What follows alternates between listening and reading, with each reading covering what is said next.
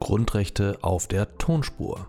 Der Begleitpodcast zum Smartbook Grundrechte von Emanuel Tofik und Alexander Gleixner.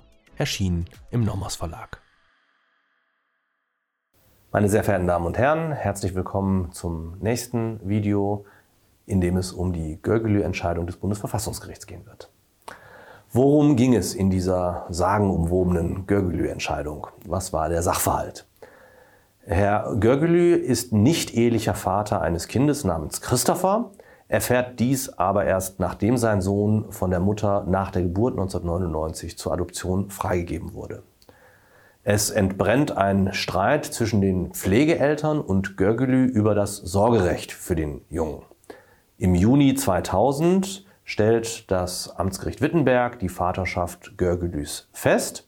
Im Juni 2001 weist das OLG Naumburg allerdings Görgelüs Antrag auf Übertragung des Sorgerechts zurück und verbietet ihm sogar den Umgang mit dem Kind.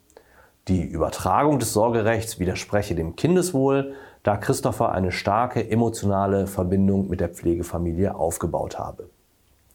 Das OLG schließt für ein Jahr die Gewährung eines Umgangsrechts für Görgulü mit seinem Sohn aus, da der Kontakt zum leiblichen Vater, so das Gericht, für Christopher eine erhebliche psychische und physische Belastung darstelle. Im Juli 2001 nimmt das Bundesverfassungsgericht eine Verfassungsbeschwerde gegen diesen Beschluss nicht zur Entscheidung an, was dazu führt, dass Görgülü sich an den Europäischen Gerichtshof für Menschenrechte wendet. Dieser entscheidet im Februar 2004 und äh, sieht in der Verweigerung des Umgangs- und Sorgerechts einen Verstoß gegen Artikel 8 Absatz 1 der Europäischen Menschenrechtskonvention. Görgülü, so das Gericht, müsse mindestens der Umgang mit seinem Kind ermöglicht werden. Im März 2004 entscheidet daraufhin das Amtsgericht Wittenberg erneut und überträgt Görgülü das alleinige Sorgerecht. Ferner gewährt es ihm ein einstweiliges Umgangsrecht. Im Juli 2004 entscheidet dann wieder das OLG Naumburg und wieder in der bekannten Art und Weise, indem es die Sorgerechtsentscheidung des AG Wittenberg aufhebt und ebenfalls das einstweilige Umgangsrecht streicht.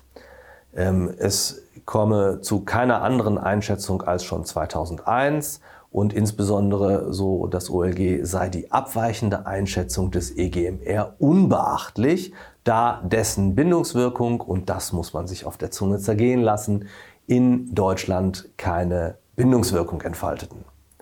Görgelü wendet sich daraufhin erneut an das Bundesverfassungsgericht. Was sind nun die wesentlichen Aussagen der Entscheidung des Bundesverfassungsgerichts, das ebenfalls 2004 entschieden hat? Und ich darf auch hier wörtlich zitieren.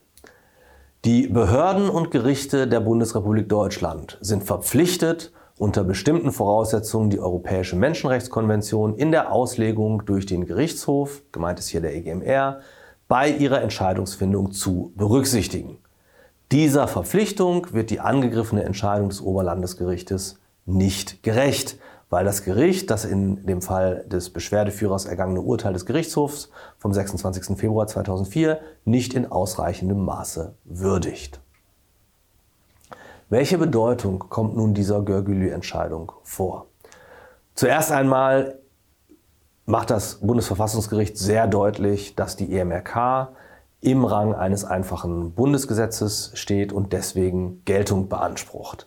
Das ist eigentlich mehr eine Erinnerung. Das sollte eine Selbstverständlichkeit sein.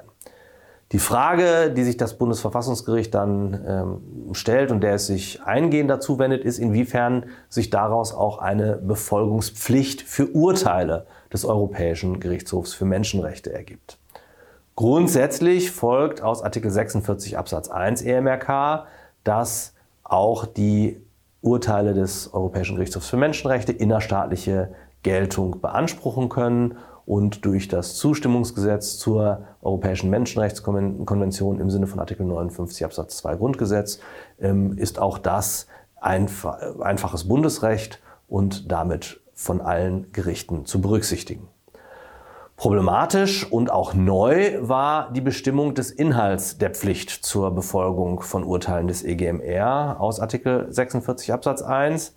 Die äh, völkerrechtliche Befolgungspflicht wandelt sich beim Eintritt in die nationale Rechtsordnung in eine Berücksichtigungspflicht, so das Bundesverfassungsgericht. Und ich zitiere wörtlich, die Entscheidung des Gerichtshofs ist im innerstaatlichen Recht zu berücksichtigen. Das heißt, die zuständigen Behörde oder Gerichte müssen sich mit der Entscheidung erkennbar auseinandersetzen und gegebenenfalls nachvollziehbar begründen, warum sie der völkerrechtlichen Rechtsauffassung gleichwohl nicht folgen. Der nächste Schritt und eine kleine Revolution, wenn man so will, ähm, ist die Öffnung der Verfassungsbeschwerde für die Missachtung der Urteile des EGMR.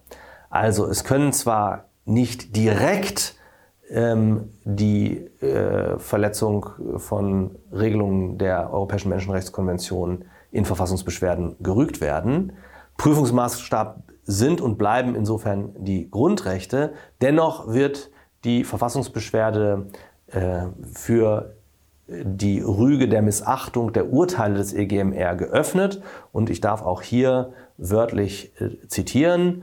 Vor diesem Hintergrund muss es jedenfalls möglich sein, so das Bundesverfassungsgericht, gestützt auf das einschlägige Grundrecht in einem Verfahren vor dem Bundesverfassungsgericht zu rügen, staatliche Organe hätten eine Entscheidung des Gerichtshofs missachtet oder nicht berücksichtigt. Dabei steht das Grundrecht in einem engen Zusammenhang mit dem im Rechtsstaatsprinzip verankerten Vorrang des Gesetzes, nach dem alle staatlichen Organe im Rahmen ihrer Zuständigkeit an Gesetz und Recht gebunden sind. Wie endete die Geschichte? Erst Anfang 2008 wurde Görgülü das Sorgerecht für seinen Sohn übertragen, der seitdem bei der Familie seines leiblichen Vaters lebt.